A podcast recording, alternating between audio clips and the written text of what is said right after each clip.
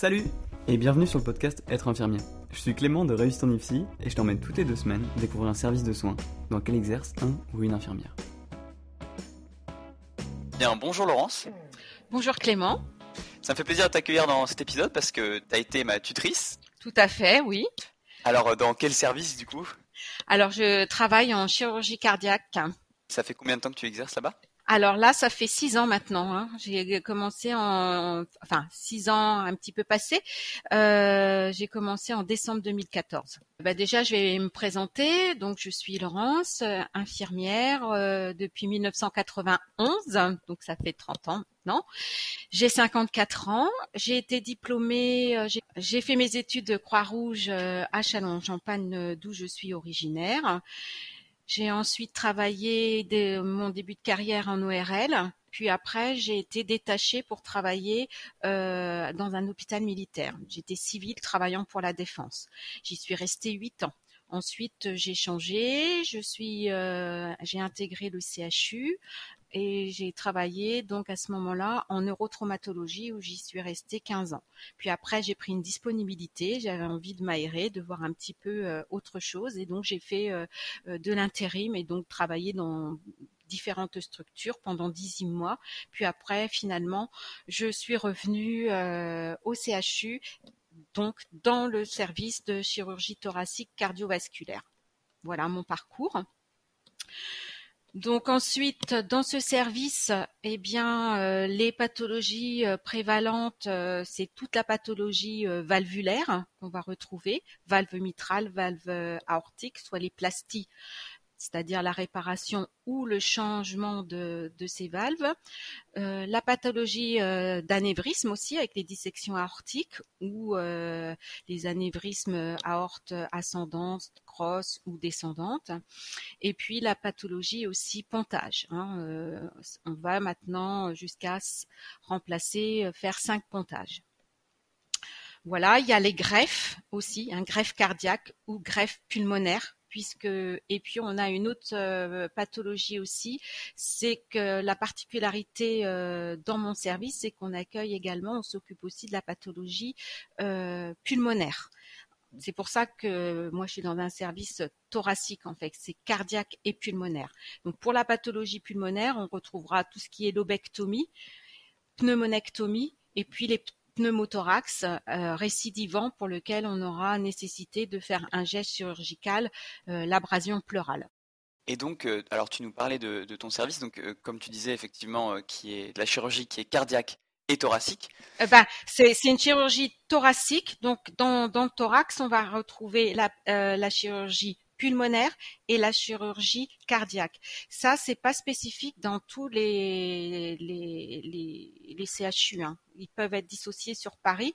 Euh, il y a euh, des services qui s'occupent que du pulmonaire et puis des services qui vont s'occuper que de la cardio. Nous, moi où, où je, je, travaille, il y a les deux. Le service s'occupe des deux. Et les, les, chirurgiens font à la fois du, du pulmonaire et du cardiaque, bien qu'il y en a qui s'occupent plus préférentiellement euh, de la chirurgie pulmonaire. Donc toi, tu t'occupes de ces deux chirurgies dans ton service. Exactement. Et hum, donc comme on est, euh, tu, me diras si je me trompe, mais comme on est dans un service de chirurgie, tu mhm. t'occupes du pré et du post-opératoire, c'est ça? Tout à fait. On fait, euh, y a, on accueille les patients. C'est de la chirurgie euh, pour, on va dire, 90%. C'est de la chirurgie programmée mais on accueille également les urgences. Ce que j'entends par urgence, quand je disais dans les pathologies prévalentes, c'est l'anévrisme et donc la dissection. Une dissection euh, aortique, c'est une urgence euh, chirurgicale et dans ces cas-là, c'est là qu'on va accueillir euh, nos, patients en urgence. Mais pour donc 90% c'est de la c'est de la chirurgie programmée. Donc effectivement, on fait tout l'accueil de ces patients-là. Ensuite, ils vont au bloc opératoire. Après, ils vont en réanimation pour 24-48 heures, plus en fonction des complications post-opératoires, bien évidemment. Et ensuite, ils reviennent dans l'unité. Et alors toi, tu as quoi comme, euh, surveillance particulière euh, après tes chirurgies? Il y a des choses euh, qui sont dépendantes de la chirurgie thoracique, par exemple? Alors après lorsqu'ils sont descendus donc au bloc, ils ont leur chirurgie, ils vont en réanimation. Lorsqu'ils sont stabilisés, les réanimateurs autorisent la remontée dans l'unité. Donc on va à nouveau accueillir ces patients. donc dans un contexte différent puisqu'ils auront eu la, chirurgie et ils vont être équipés de plusieurs dispositifs médicaux.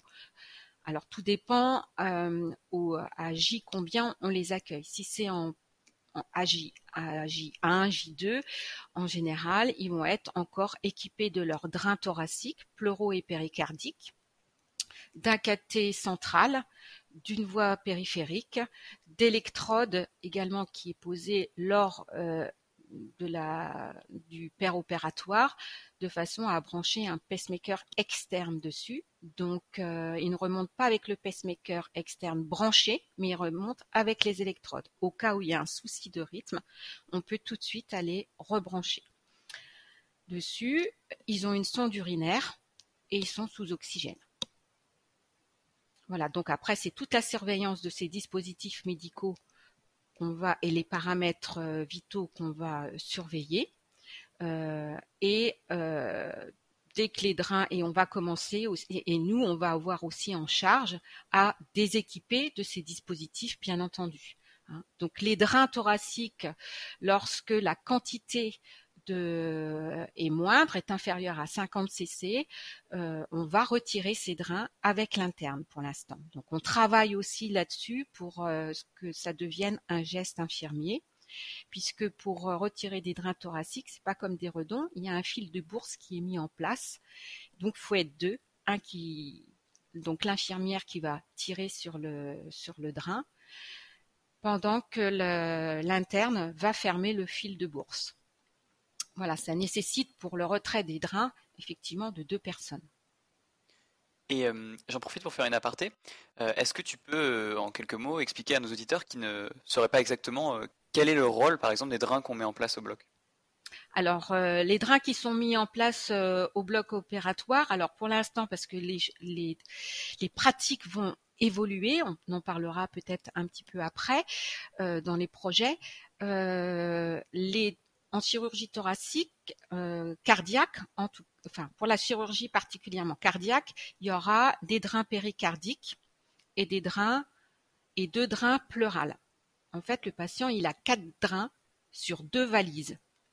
Une valise qui va quantifier euh, le liquide pleural et deux drains péricardiques, comme le nom l'indique, qui vont récupérer les sérosités, les liquides provenant euh, du cœur. Hein, voilà. Donc euh, sur la partie péricardique, bah, quand on lèse, c'est comme toute chirurgie. Hein, à partir du moment où on lèse des, petits capillaires, eh bien il faut aller recueillir et le bah, du sang, on a du liquide sérosanglant euh, à, récupérer, qui doit être évacué, euh, qui doit s'extérioriser, comme les redons. Euh, on appelle ça drain parce que c'est des grosses valises, c'est un dispositif particulier, mais ça a le même rôle qu'un redon que l'on utilise en orthopédie ou en, chirurgie digestive, ou des drains de Jackson, par exemple, en, en qui sont posés au niveau cérébral. C'est pour drainer, récupérer toutes ces sérosités, tout ce sang euh, lié au geste chirurgical. Donc il est important de vérifier la quantité qu'on recueille et puis la couleur pour voir si c'est hémorragique, dans ces cas-là, euh, il y aura sûrement des, choses à faire, euh, ou si c'est sérosanglant et tendance à devenir séreux. L'objectif, c'est pas de récupérer, de, que le patient ne se vide pas de son sang par les drains. On a une particularité quand même pour le drain pleural, hein, c'est que là on est dans le poumon et donc il faut vérifier évidemment qu'il n'y ait pas de bullage parce que ça veut dire qu'il y a de l'air dans le poumon et ça c'est ça veut c'est pas c'est pas tout à fait normal. Euh, alors pas tout à fait normal entre guillemets puisque lorsqu'on pratique une chirurgie euh, au niveau qu'on touche un petit peu au poumon évidemment il peut y avoir de, l'air c'est tout et, le, but du drain c'est justement d'aller euh, absorber cet air récupérer aussi cet air donc euh, c'est ça la différence entre le péricardique et le pleural. Il y a toujours la quantité et la, la couleur à vérifier. Et pour les pleurales il y a aussi le bullage si ça bulle spontanément, si quand simplement quand le patient y tousse, ça, il y a des bulles aussi qui apparaissent. C'est toute cette surveillance là qu'on va faire aussi. C'est la petite particularité par rapport au drain pleural. Alors toi, du coup, combien tu as de personnes à charge dans ton unité? Comment, comment est la, prise en charge? Dans un service euh, de chirurgie conventionnelle, hein, comme je suis, on a une équipe du matin, une équipe du soir et une équipe de nuit. Nous, moi, je ne fais jamais de nuit. L'équipe de jour euh, ne fait pas de, nuit. Donc le matin, on commence à 7h moins le quart et on finit à 14h15. Et puis pour l'équipe d'après-midi, elle commence à 13h45 et elle finit à 21h15. Particularité dans le service, on a aussi un horaire de J c'est-à-dire euh, une, une infirmière qui fait 10 heures, 18 heures et qui, elle, va être en charge. Sa mission, c'est de prendre en charge les patients euh, en préopératoire. Elle va accueillir les entrées et elle va accueillir également les remontées de réanimation, puisque je disais tout à l'heure que le patient, il vient chez nous, il va au bloc et il passe les 24, 48 heures, voire plus, en réanimation et ensuite ils reviennent dans l'unité. Donc ça, eh bien l'infirmière de J, elle va s'occuper de ces entrées-là aussi. Dans ton service, tu es amené à, côtoyer de, nombreux professionnels Est-ce oui. tu as des exemples par exemple? Euh, tout à fait. Puis bah, donc une infirmière pour euh, rebondir quand même sur euh, la question précédente. le matin, nous avons 10 patients en charge par, par infirmière et l'après-midi 16 patients en charge. Bien sûr, on travaille avec une équipe euh, pluridisciplinaire et on va surtout travailler en équipe une équipe euh, médico-chirurgicale. Médico-chirurgicale, je m'explique, puisque on a euh, les chirurgiens, évidemment, qui vont euh, donc opérer leurs patients et qui vont assurer aussi le post-opératoire de leur chirurgie. Mais on travaille avec aussi les cardiologues. Nous avons un, chef cardiologue et des internes de cardiologie qui sont qui sont là présents tous les jours et qui vont assurer euh, la prise en charge post-opératoire. C'est surtout sur eux qu'on va pouvoir compter et avec qui on va beaucoup travailler, puisque bah, comme euh, le nom l'indique, les chirurgiens ils sont, souvent au bloc opératoire et euh, moins présents dans les unités. Bon, Bien sûr, les internes de CHIR font la, contre-visite, mais le matin, euh, souvent, euh, on n'a pas d'interne. Et c'est vrai que l'important, euh, c'est on a on ces cardiologues auprès de nous et ça c'est c'est vraiment fondamental. Et donc eux, ils vont assurer le suivi pour relayer tout ce qui est anticoagulation, hein, puisque forcément il y a un risque embolique hein, euh, majeur en chirurgie cardiaque, et puis le relais euh, pour mettre en place les, les AVK. Euh, en fonction de la pathologie. Hein. ça sera soit transitoire, soit à vie. Donc il faut assurer ce relais. Et puis faire les échographies cardiaques pour vérifier le péricarde Hein, justement que quand on retire euh, les drains, il n'y ait pas la constitution euh, d'un épanchement péricardique euh, qui peut aboutir à une tamponnade et, donc là, ça devient une urgence chirurgicale. Et c'est vraiment le quotidien, la surveillance quotidienne de l'infirmière et du cardiologue, puisqu'il va y avoir des signes, des troubles du rythme qui vont s'installer, le patient qui va pas être bien et vont, dont il faudra euh, réagir. Donc euh, le chariot d'urgence est très présent et souvent euh, utilisé quand même en chir cardiaque puisque il y a des hauts risques de troubles du rythme et de tamponnade en post-opératoire. Il y a un aspect qu'on n'a pas forcément abordé et qui peut peut-être être intéressant pour nos auditeurs. ce serait de préciser que en fait, dans ton service, c'est des chirurgies qui sont, qui sont quand même très lourdes. Exactement, tout à fait. il y a des chirurgies qui se font à cœur battant. Alors ça, c'est moins utilisé. Hein. C'était dans les pratiques avant. Maintenant, on a quand même euh, une nouvelle technique, c'est la CEC. Hein. c'est euh, la hum, circulation extracorporelle qui est utilisée. Euh, et donc, elle a ses avantages, elle a ses inconvénients, parce que c'est vrai que les patients qui remontent ou qui ont euh, une chirurgie cardiaque, euh, s'ils passent justement 24 heures en, réanimation, c'est que c'est à haut risque, au, risque hémorragique et au risque trouble du rythme. Et la CEC, a, elle endommage aussi le rein. Donc, euh, il y a beaucoup d'insuffisance rénale aiguë avec une dialyse euh, qui peut s'avérer peut qui, peut être mise en place. Euh, elle ne sera bien sûr transitoire. c'est juste pour pallier à un instant T. Ça, ne deviendra pas des insuffisants rénaux chroniques. C'est simplement la CEC qui a altéré, endommagé un petit peu le rein et, et et ça nécessite une dialyse pendant quelques jours euh, et puis ensuite ça rentre dans l'ordre. Donc c'est ça aussi, la dialyse, elle est effectuée aussi en réanimation. Nous, nous n'effectuons pas euh, ce soin. Est-ce qu'il y a des, des, difficultés que tu as pu, as pu rencontrer dans son service? Les difficultés, c'est de s'approprier tous les dispositifs médicaux de bien savoir à quoi leur surveillance, euh, comment ça, ça, fonctionne, euh, et puis euh, ce les, les gestes d'urgence à avoir les bons gestes quand on est face à un trouble du rythme. Bien sûr, on va faire une arythmie, on va faire un ECG et repérer la fibrillation atriale, repérer une fibrillation ventriculaire de la TV. donc, c'est de pouvoir quand même repérer euh, sur un électrocardiogramme euh, les, anomalies euh, et, pouvoir avoir une réponse adaptée.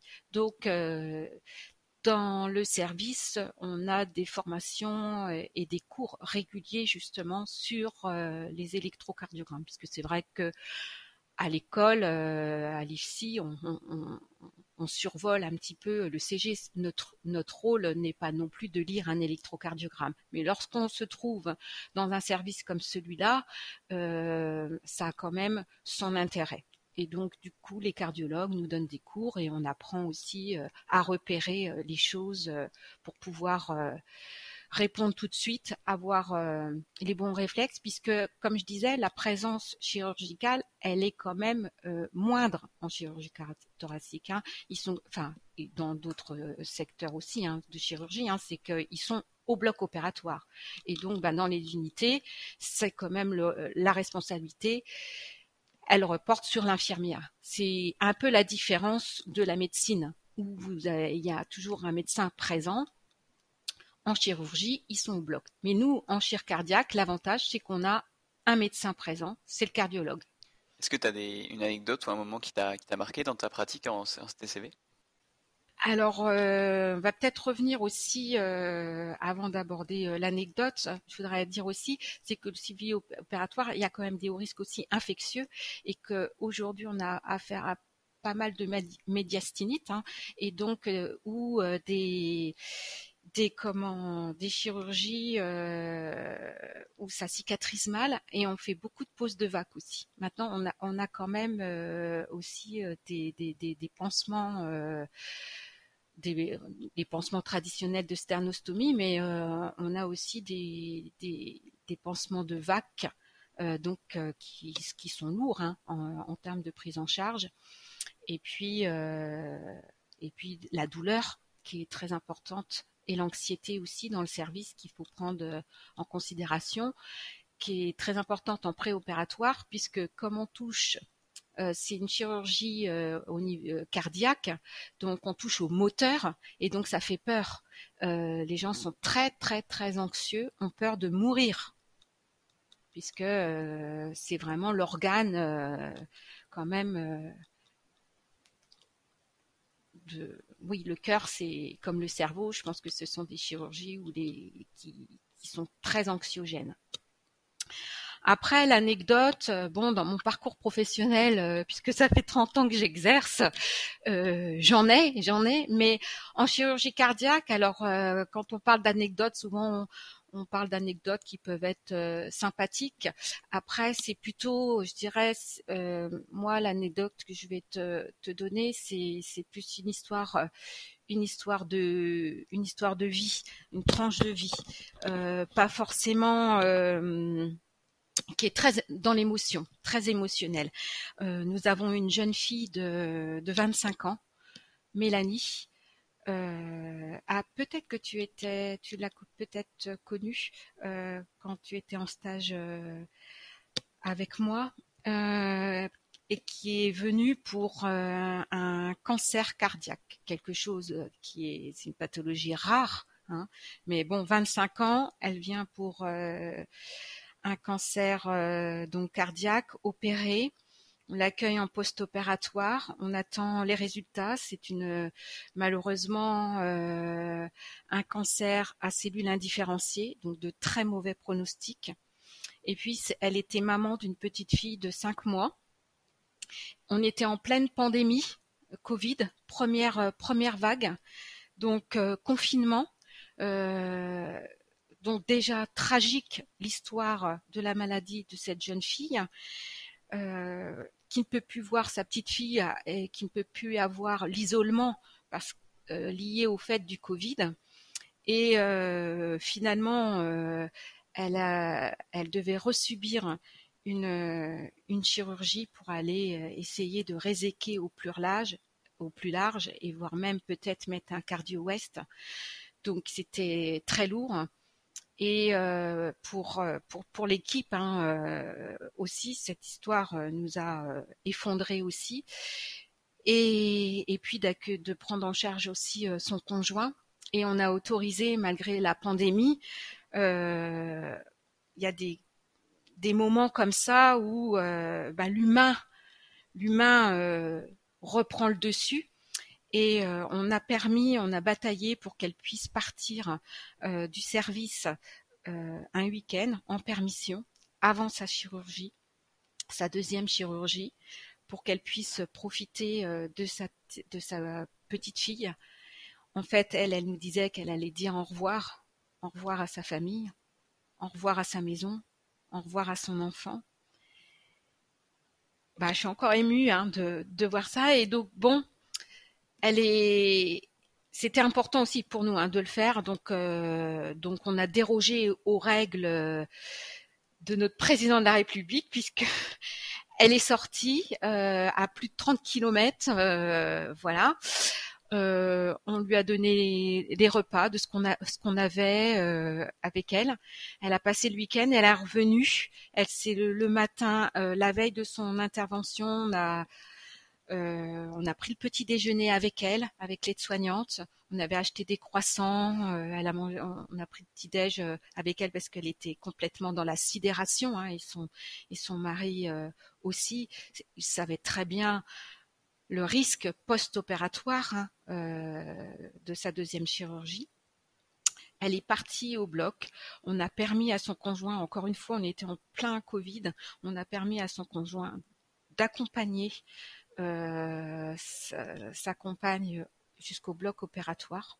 Alors, euh, chose qui ne se voyait pas, hein. on était normalement masqué, euh, euh, une personne, plus de visite, voilà, on était dans ce contexte-là, hein, je le rappelle, qui, était terrible.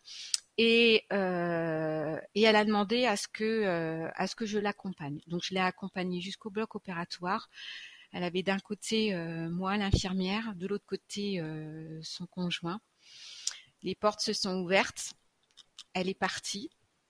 Elles sont fermées. J'ai dû euh, accompagner aussi son conjoint. Et malheureusement, elle est décédée en réanimation. Et donc après, son conjoint est revenu nous voir pour nous remercier.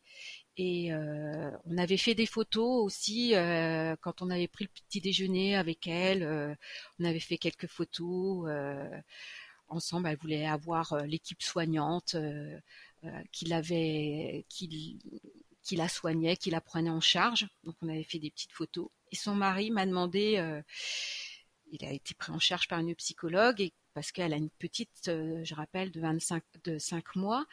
Et, euh, et, lui était un petit peu aussi euh, dépourvu en disant mais qu'est-ce que je veux dire dans quelques années à ma fille, euh, comment était sa maman, etc. Et, la psychologue lui avait dit bah, de faire une petite boîte en mettant des objets, des, des, objets qui, important pour la maman de, et, pour, et, pour, euh, et qui serait aussi important pour, euh, pour sa petite fille.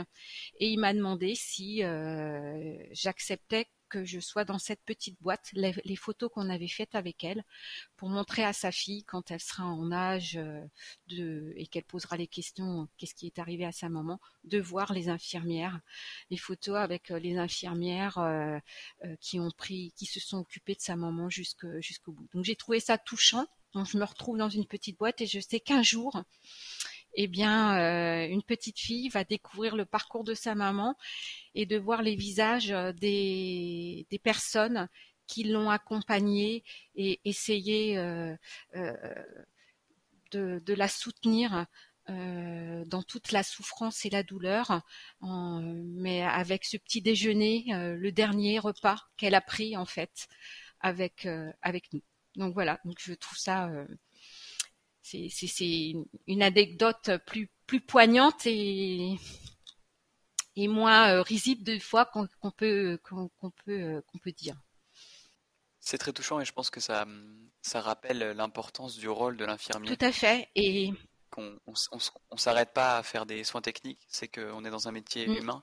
Et là, il y a, y a à prendre en charge aussi, euh, pas que la personne soignante, c'est aussi euh, l'entourage parce que là c'était important aussi. Et puis euh, rappeler aussi ce qu'on a vécu tous les soignants pendant euh, quelque chose euh, du jamais vu auparavant, euh, de cette pandémie aussi qui nous a beaucoup affligés et dont on a fallu aussi s'adapter. C'était une dimension supplémentaire dans notre quotidien qui n'est déjà pas forcément évident mais euh, qui est venu aussi euh, redonner euh, des complications auxquelles il a fallu qu'on fasse faire face. Mais pour en terminer là, le mot de la fin, je dirais que nous sommes des soignants, mais on a ce côté humain et on doit rester dans l'humanité, quel que soit euh, l'environnement, euh, quel, que soit ce qui se passe, comme, euh, comme le Covid il y a toujours cette, euh, humanité qui est en nous et euh, qu'on aura toujours et qu'on nous, nous enlèvera pas. Je te remercie pour ton récit qui est très touchant, Laurence. Est-ce que tu as, euh, pour, pour clôturer cet enregistrement, est-ce que tu aurais des conseils pour des étudiants, des futurs IDE qui, se présenterait dans un service de chirurgie cardiaque Alors oui, de chirurgie cardiaque ou même euh, d'autres euh, d'autres services, hein, puisque je fais partie aussi du tutorat, n'est-ce pas euh, Clément? Parce que j'étais encadrée, donc je fais aussi le tutorat.